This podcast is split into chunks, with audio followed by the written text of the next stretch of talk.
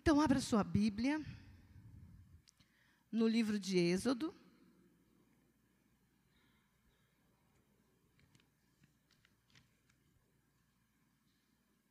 Êxodo 21.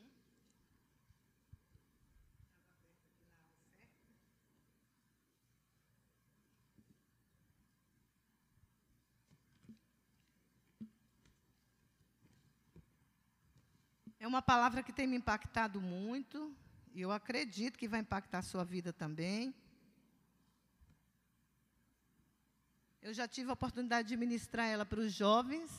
Um dia nós estávamos aqui e uma reunião de oração dos jovens e o pastor pediu para trazer uma palavra, o Melk. E o Senhor tocou no meu, coração essa palavra e hoje eu digo, Senhor, o que é que tu quer que fale? Assim, um monte de sermão. Quando o pastor me, me falou, eu falei, pastor, falou, você tem que ter sermão preparado. Eu tenho. Mas aí eu fui para um e fiquei, o Espírito Santo, não é isso, não é isso. Eu falei, Senhor, agora à tarde já que Ele me deu a direção. Eu falei, amém. Porque o Senhor deu a direção. Então, a palavra que eu vou ministrar está em Êxodo 21, do 1 ao 6,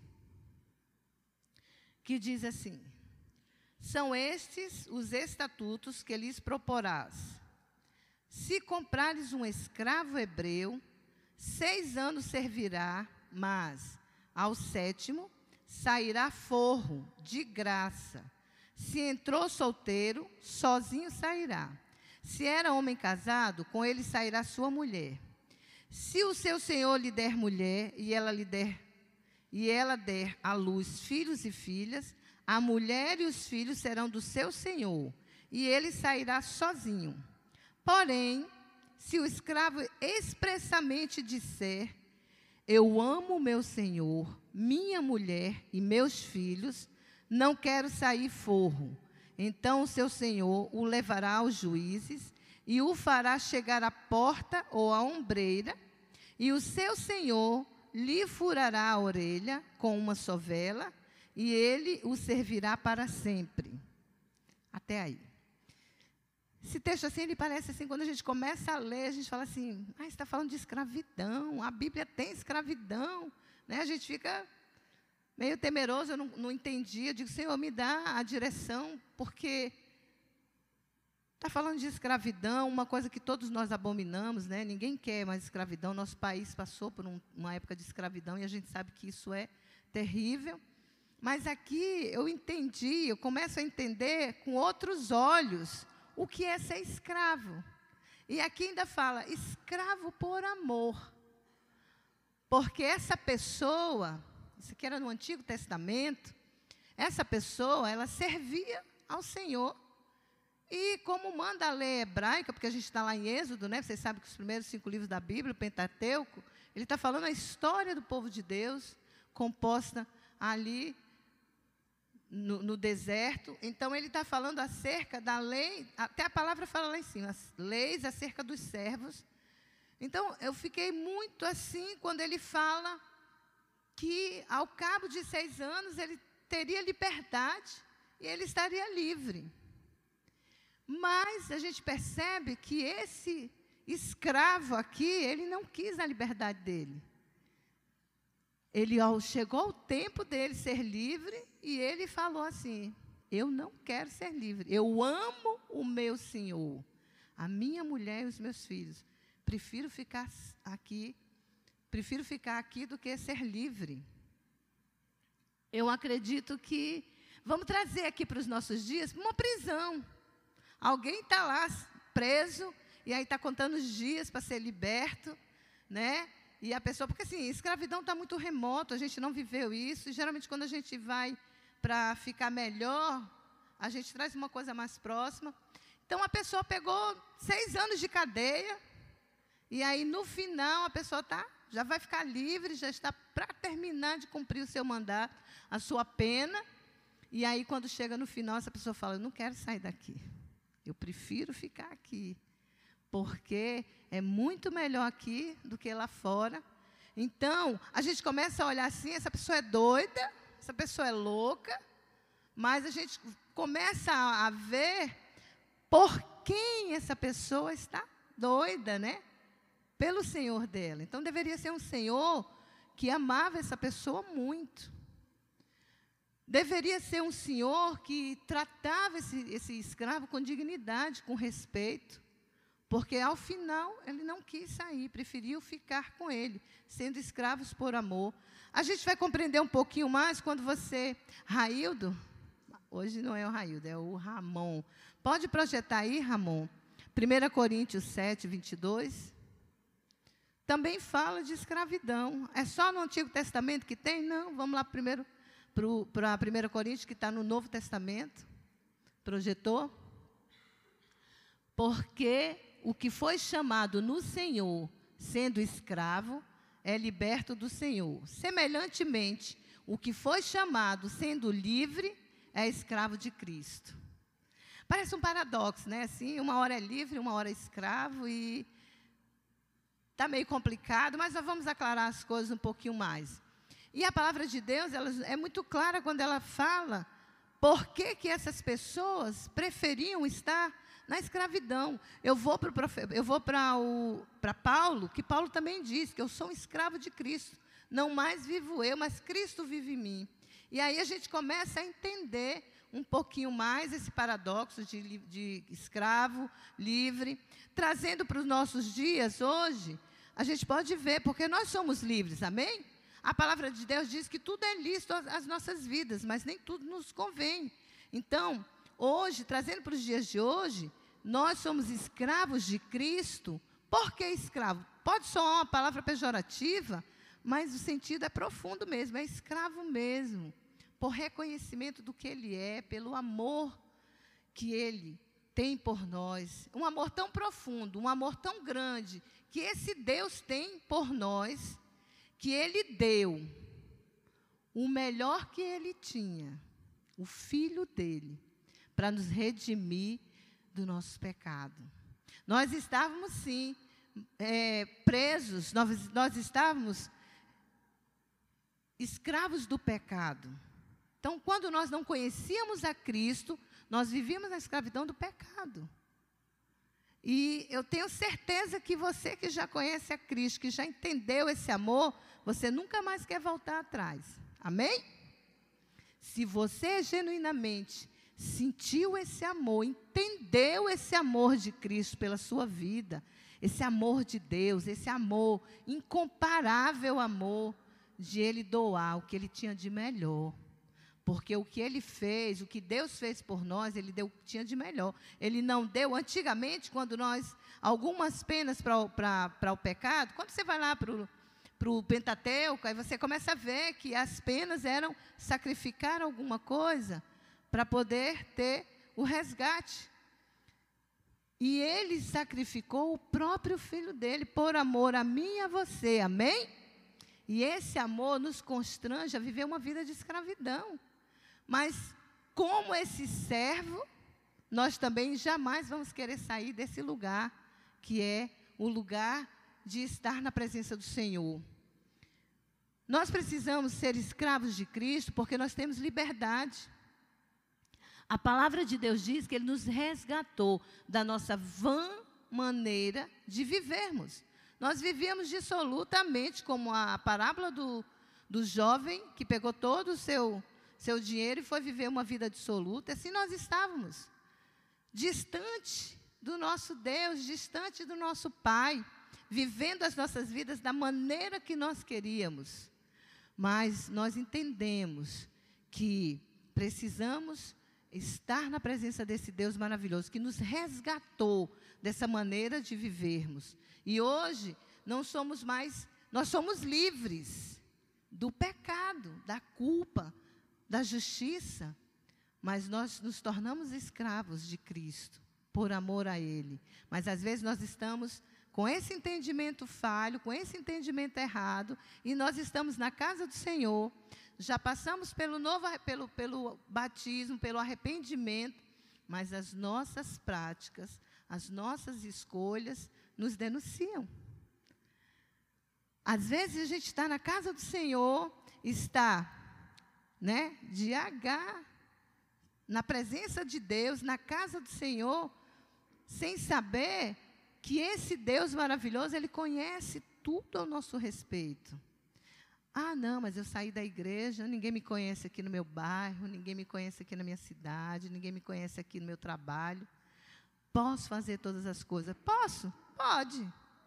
É como eu falei agora, posso todas as coisas, mas nem todas as coisas me convêm.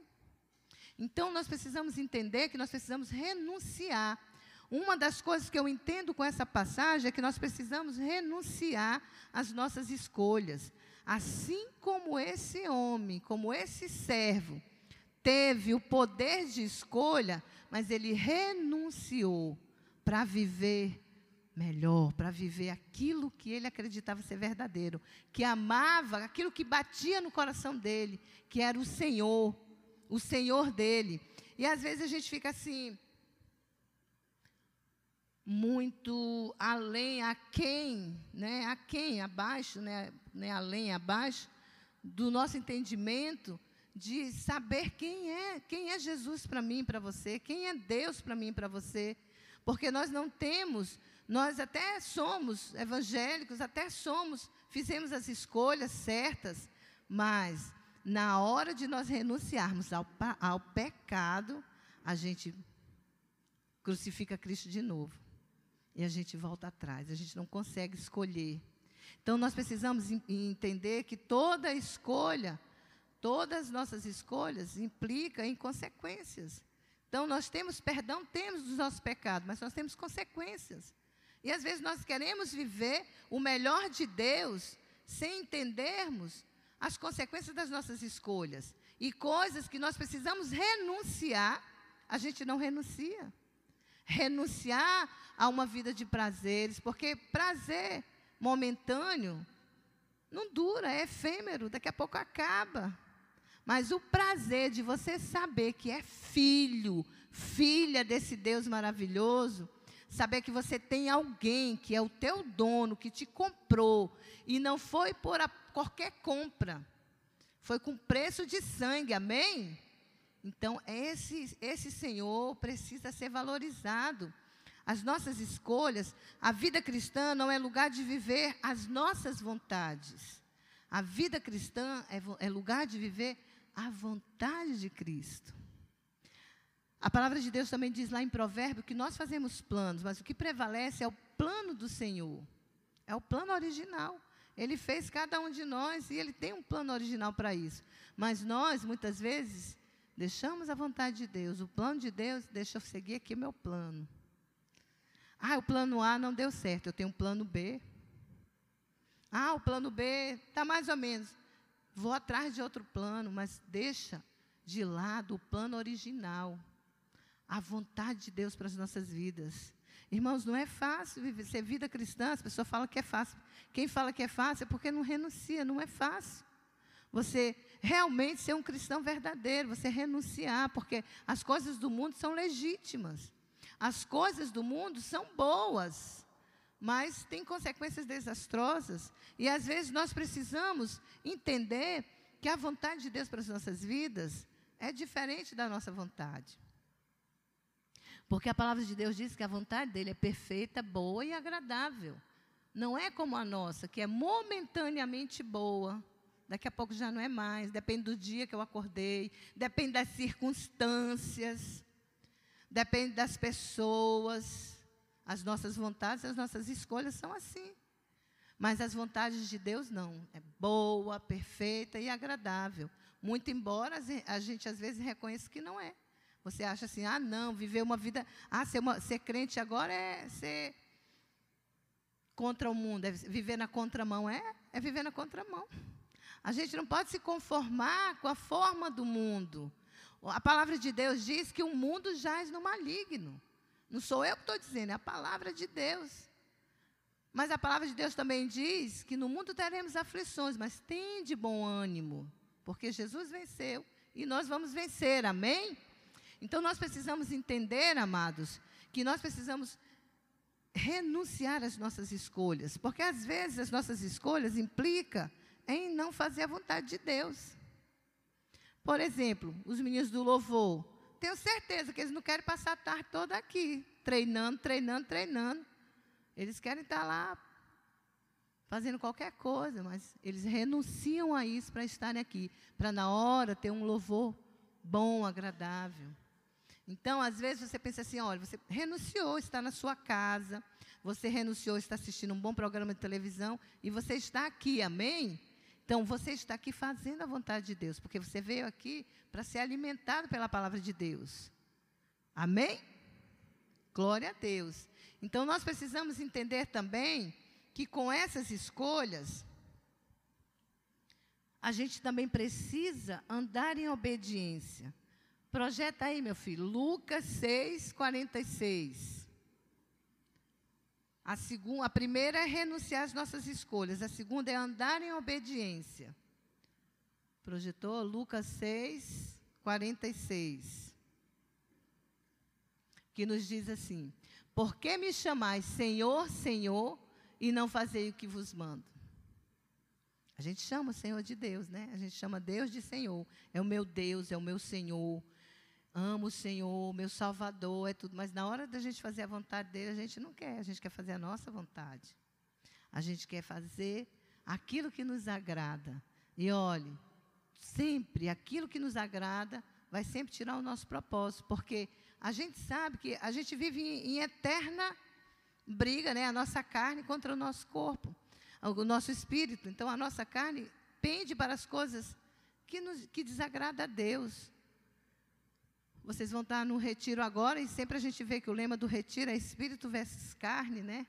Ou seja, as coisas espirituais é muito mais difícil da gente estar fazendo, porque a gente propensão natural a estar fazendo as obras da carne. Então nós precisamos andar em obediência.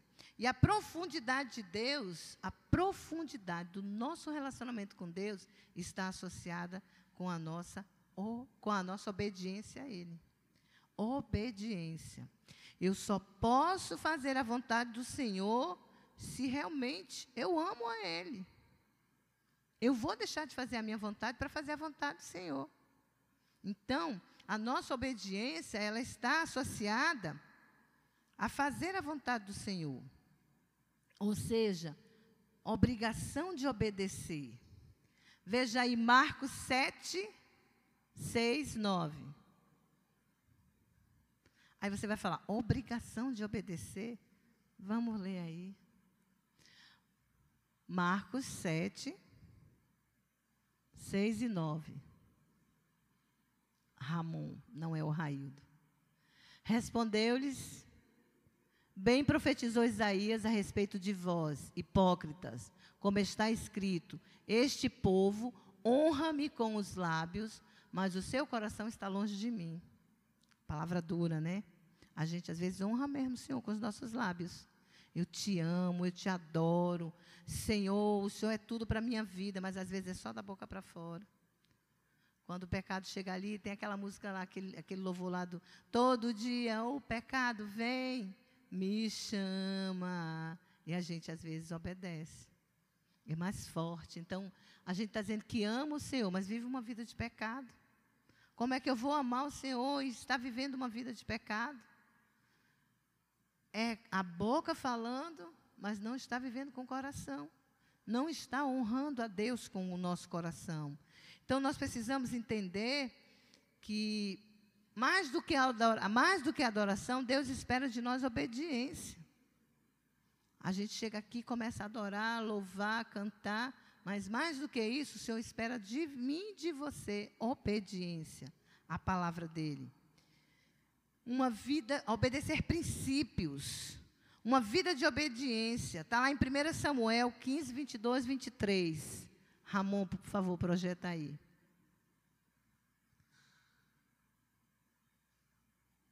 1 Samuel 15. Porém, Samuel disse: Tem porventura o Senhor tanto prazer em holocaustos e sacrifícios, quanto em que se obedeça a sua palavra? Eis que o obedecer é melhor do que o sacrificar, e o atender melhor do que a gordura de carneiros. Então, amados, nós precisamos entender que a, a obedecer é uma escada, né? Obede é o abecedário do crente. Abecedário do crente, obedecer.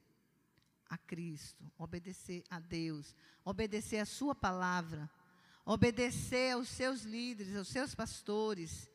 A gente também pode ver isso aí, é, quando eu obedeço, projeta aí para mim Ezequiel, 14, Ezequiel 47.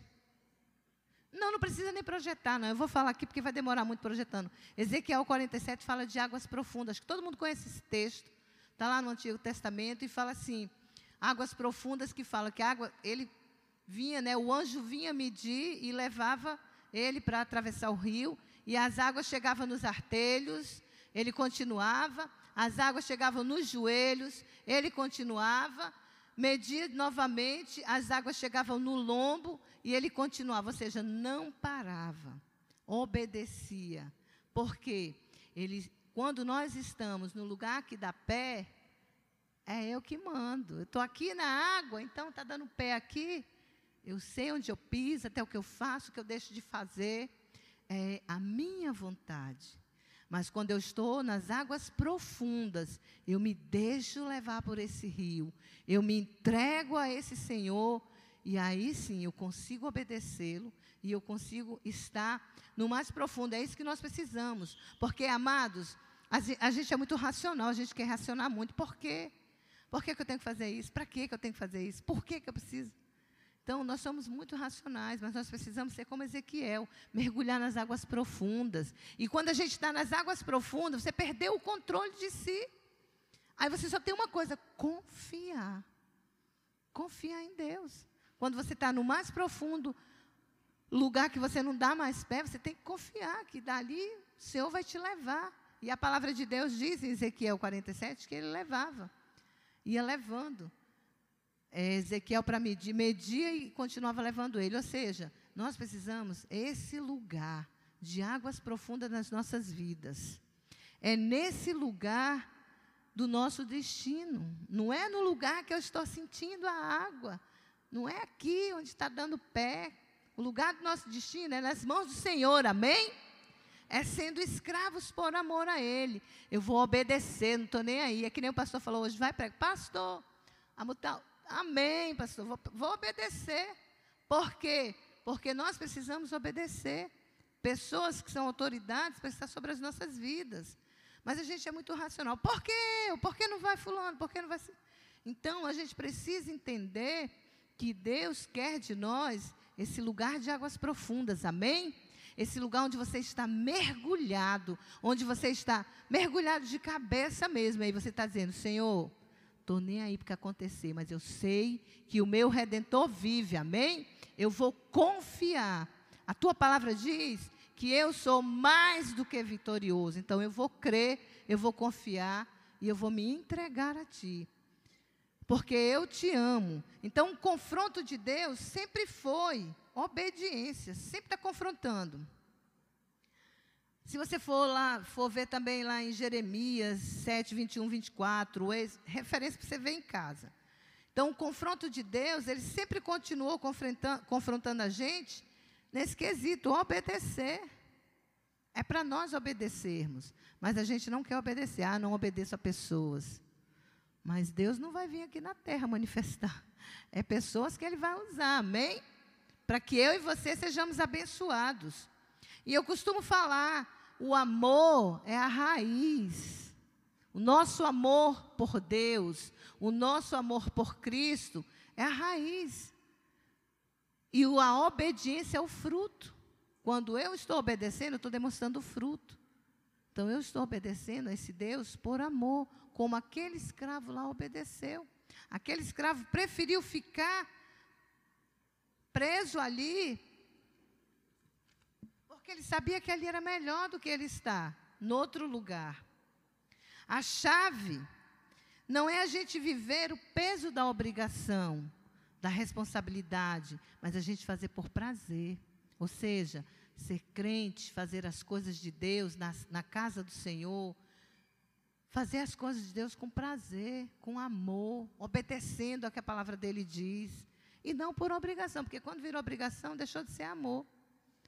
Quando você faz as coisas por obrigação, vocês casados, vocês em casa, quando você obedece seu pai e sua mãe, por obrigação, eu tenho certeza que seu pai e sua mãe sabem. Ele te conhece, fala, está fazendo só porque eu mandei. Se eu não fosse pai ou mãe, não ia obedecer. Mas quando a gente obedece por amor, os nossos pais reconhecem. Eles sabem que a gente está ali obedecendo a minha vontade. Gente, eu fui muito rebelde. E hoje, o Senhor, quando começa a ministrar sobre isso, o Senhor me toca. Quantas, quantas, quantas vezes meu pai falava as coisas, eu, por quê? Para quê? E por que, que tem que ir? Por que, que eu não posso ficar? Tinha que ir para a igreja. Eu falava, não quero ir, mas tinha que ir. Então, assim, até o tempo que eu fui entender, fazer as coisas por amor a Deus, aí sim, eu consegui romper com as coisas. Porque eu consegui entender o amor de Deus, entender o amor dos meus pais, que queriam o melhor para a minha vida. Mas enquanto a gente não entende isso, a gente fica às cegas, fica dando voltas. E mais voltas, e mais voltas.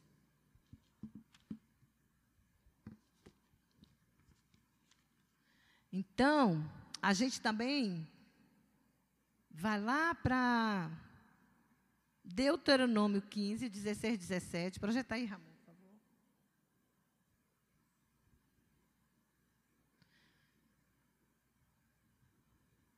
Já? Se, porém, ele te disser, não sairei de ti, porquanto te ama, a ti e a tua casa, por estar bem contigo. Não era essa referência, não. Mas amém.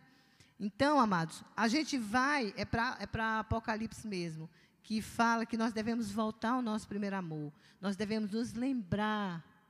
Apocalipse, a gente estava vendo estudo do Apocalipse, a gente viu as igrejas do Apocalipse. Cada uma delas tinha um recado. E essa igreja de Laodiceia, ela tinha, ela tinha um, um, um recado para ela. Lembra-te de onde caíste. Onde foi que ele caiu? Foi no amor. Tinha deixado de amar, estava fazendo obras mortas. Então nós também precisamos ter cuidado. Será que essa palavra também não vem para nós? Para a gente lembrar de onde caiu? Porque às vezes, amados, a gente está assim, tão é, bitolado, né, como fala, tão bitolado a fazer as coisas, uma rotina. Então você está fazendo aquilo dali, rotineiramente, como a igreja de Laodiceia estava. Vocês viram o estudo do Apocalipse? A gente ainda não viu todas as igrejas, mas a gente viu algumas. E para cada uma delas, a gente viu que o Senhor tinha uma repreensão. Para essa igreja, ele falou: lembra-te de onde caíste e volta às obras do primeiro amor. Porque quando a gente está amando ao Senhor, a gente consegue fazer as coisas por amor a Ele. Até que nada mais importe mas que seja por amor a Ele. E não estarmos como Laodiceia estava, fria, fazendo as coisas rotineiramente, de qualquer maneira, mecanicamente. Já não era como, como a palavra que foi colocada agora há pouco lá, para. Quando, quando ele foi. Era para ele ir, não, não, não ofertar, não sacrificar. Era para ele esperar Saul. Saul esperar Samuel. E ele ficou, foi ofereceu no lugar dele. Então o Senhor falou: é melhor obedecer do que sacrificar. Ou seja, ele estava fazendo as obras mortas dele, estava querendo aparecer, querendo fazer coisas que Deus não tinha mandado ele fazer. E aí nós precisamos entrar numa dimensão, é um nível de arrependimento, para nós reconhecermos que nós estamos como Laodiceia estava fazendo obras mortas, precisamos entrar num nível de arrependimento, nos arrepender. Ou seja, eu fui a causa dessa morte, a morte de Cristo. E eu vou contar uma história para vocês, que quando eu ministrei sobre isso, eu ministrei mais nessa, nessa parte dos morávios. E eu não sei se vocês conhecem a história, mas nós temos. É, teve um avivamento numa, na década passada Teve o avivamento dos moráveis. Quem ouviu falar já dos moráveis? Poucas pessoas, então algumas pessoas conhecem.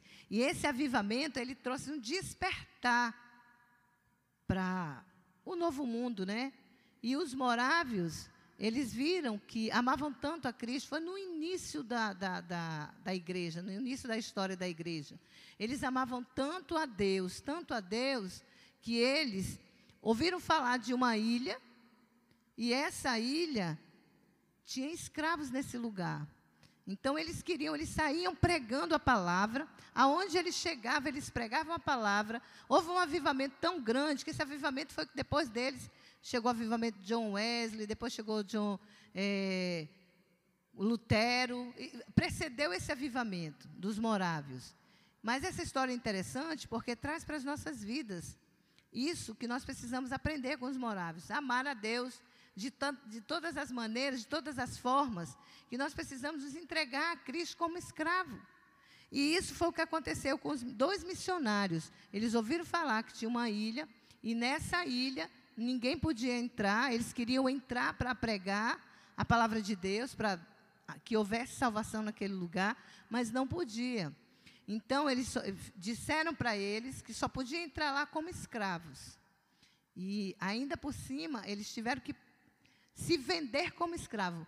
Pegaram, compraram as passagens deles, foram para lá, mas a, as famílias, as pessoas, não entendiam por que eles estavam fazendo isso. Eles estavam se vendendo como escravo para ir pregar a palavra de Deus no outro continente. E as pessoas ficavam impactadas com isso, não estavam entendendo por que eles estavam fazendo isso. E ficava todo mundo querendo saber por que, que eles faziam isso. E eles falavam, então eles compraram a passagem, foram para aquele lugar, e ele mandou uma carta, e nessa carta tinham dito que se chega, qualquer pessoa que entrasse lá, não sairia mais de lá. Mas eles não se importaram com nada disso, porque eles queriam que aquelas pessoas conhecessem a respeito de Cristo. Então eles queriam, através da vida deles, que aquelas pessoas chegassem até a presença do Senhor. Se sacrificaram. E aí o que aconteceu? Eles foram e na hora que eles estavam saindo no navio, toda a multidão, e o pessoal perguntava: por que isso? Por que vocês estão fazendo isso? E aí eles falavam: para que o sacrifício do cordeiro seja válido. Para que o sacrifício do cordeiro venha realmente ter efeito sobre essas vidas. Ou seja, por amor. E a gente vê, aí você fala assim: ah, mas quando você leu lá em Êxodo, era um escravo, aqui era um livre que se vendeu como escravo por amor a Cristo. E eu tenho certeza, às vezes a gente vai para o campo, vai é, ser enviados, e a pessoa tem um monte de pré-requisitos para poder ir. Eu quero ver quem iria para uma ilha cheia de escravos, para uma ilha ser escravo naquele lugar para falar a palavra de Deus. É disso que eu estou falando, amados, é desse amor que o Senhor está nos sacudindo, que o Senhor está nos querendo que nós venhamos voltar a esse primeiro amor. Deixar que o Cordeiro toque o seu coração essa noite, para que você realmente tenha esse amor. Seja escravo por amor. Você seja um escravo de Cristo. Eu tenho certeza que não é fácil para Cara estar ali, para Josiana estar ali, intercedendo na frente da igreja. Todo mundo sentado elas em pé intercedendo, mas elas estão fazendo isso porque elas amam a Jesus, elas amam a Deus. Então eu fiz todo esse arrudeio, toda essa palavra para chegar nisso, para que você venha de volta, para que você tenha de volta essa essência, para que venha na sua mente, você venha entender como esse amor de Deus é maravilhoso para as nossas vidas. Que você venha como esse jovem se querer se colocar como escravo. Que você venha como esses jovens aqui no seu contexto, no seu local de trabalho, na sua faculdade, na sua família, e você venha dizer: olha, há um Deus muito maior, há, há, algo, há algo porque vale a pena a gente viver. E isso se chama amor. Mas a gente só, só começa a entender isso quando a gente tem esse entendimento de que amor é esse. Gente, que amor é esse? Que fez com que Deus abrisse mão do seu próprio filho para entregar por você e por mim. E nós dissermos que somos filhos dele, que, que aceitamos ele, mas que nós estamos vivendo quase como Laodiceia. Pessoas centradas nas suas próprias vidas, pessoas centradas nos seus afazeres. E como a gente tem visto, o estudo do Apocalipse, a gente tem visto que a palavra de Deus diz: Eis que estou à porta e bato. Ele está às portas, amém? E em breve vem nos buscar. Então, há muito para ser feito. Eu tenho certeza que a sua família precisa desse Jesus. Eu tenho certeza que os seus amigos, as pessoas do seu relacionamento, precisam desse amor que você diz ter, desse amor que você recebeu de Jesus, que você recebeu do próprio Deus. A minha intenção essa noite aqui é que você reflita nesse escravo e nesses morávios que deram a vida deles. O que, que nós estamos fazendo? Quando eu pergunto para você, é para mim. A, a, a, palavra primeiro corta aqui. O que, que eu estou fazendo da minha vida? O que, que nós estamos fazendo das nossas vidas? Há, tanta, há tantas pessoas ainda que não conhecem esse amor. Há tantas pessoas ainda que estão perdidas. E nós temos a responsabilidade, igreja, somos nós, é você e sou eu. Aonde você foi colocado, eu costumo falar que é a sua nação, a sua família é a sua nação. A sua família está nos pés do Senhor? Se o Senhor voltar e vier nos buscar, a sua família vai junto? Os seus amigos, as pessoas que você quer ver bem, vão estar junto com você naquele grande dia? Então, amados, essa palavra é para nós, para nós nos despertarmos. Nós estamos estudando sobre o Apocalipse. É muito bom a gente estudar sobre o Apocalipse. É muito bom a gente conhecer o Apocalipse. Mas nós precisamos viver isso. Nós, não, nós precisamos viver o que a palavra de Deus diz. E, e não esperar que a palavra dele diga para nós: lembra-te de onde caíste. Lembre-se. A minha palavra essa noite para você é essa. Lembre-se onde você caiu. Eu gostaria de chamar os, os, os levitas. Eu gostaria de, de dizer para você que há um lugar mais profundo em Deus para você. Não se conforme da maneira que você está vivendo. Quando eu falo isso, amados, eu também não me conformo com a maneira que eu estou vivendo. E o, o prime a primeira pessoa está sendo puxada das orelhas dessa palavra sou eu. Não se conforme com a forma do mundo, igreja. Se levante. Igreja, há muitas vidas ainda para lá fora. Esse carnaval agora, geralmente quando termina o carnaval, a gente sabe número de suicídios, número de mortos, número de pessoas alcoolizadas. O trânsito matou tantos. Então desperte, igreja. Se levante. Ei, meu irmão, eu e você nós precisamos nos colocar na presença do Senhor e dizer: Senhor, eu te agradeço por tudo aquilo que o Senhor fez na minha vida, mas eu sei que o Senhor tem mais. Essas águas profundas lá de Ezequiel, é para mim e para você, amém? Para nós mergulharmos. Eu gostaria que você ficasse de pé, de joelho, da maneira que você bem quiser, quer continuar sentado, mas faça uma reflexão, comece a analisar.